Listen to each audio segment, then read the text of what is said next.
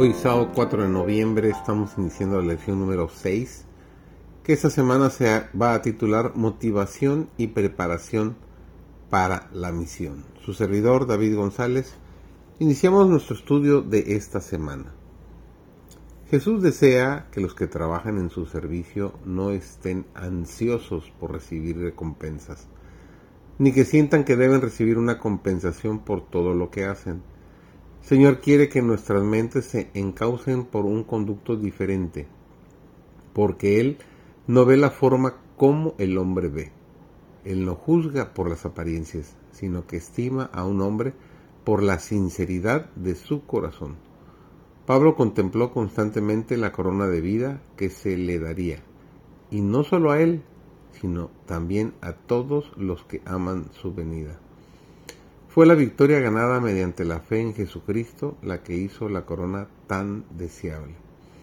Él siempre exaltó a Jesús.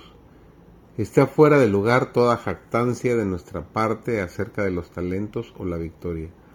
No se alabe el sabio en su sabiduría, ni en su valentía se alabe el valiente, ni el rico se alabe en sus riquezas.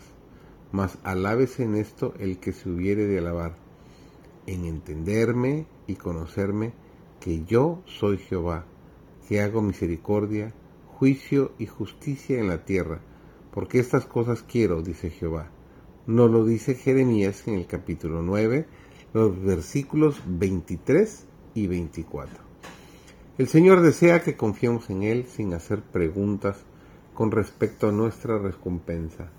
Cuando Cristo mora en el alma, el pensamiento de recompensa no primará. Este no es el motivo que impulsa nuestro servicio. Es cierto que, en un sentido secundario, debemos tener en cuenta la recompensa.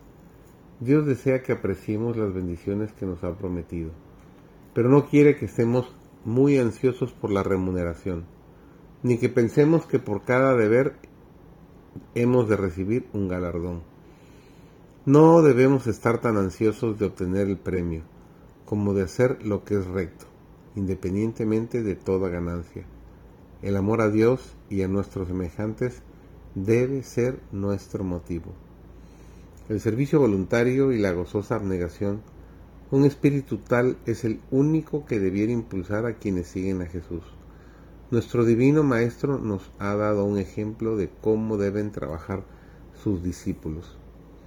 Aquellos a quienes invitó así, según nos dice el Evangelio de Mateo capítulo 4 versículo 19, venid en pos de mí y os haré pescadores de hombres no ofreció ninguna suma definida como recompensa por sus servicios. Debían compartir su abnegación y sacrificio. Al trabajar no debemos hacerlo por el salario que recibimos. El motivo que nos impulsa a trabajar para Dios no debe tener nada que se asemeje al egoísmo. La devoción abnegada y un espíritu de sacrificio han sido siempre y seguirán siendo el primer requisito de un servicio aceptable.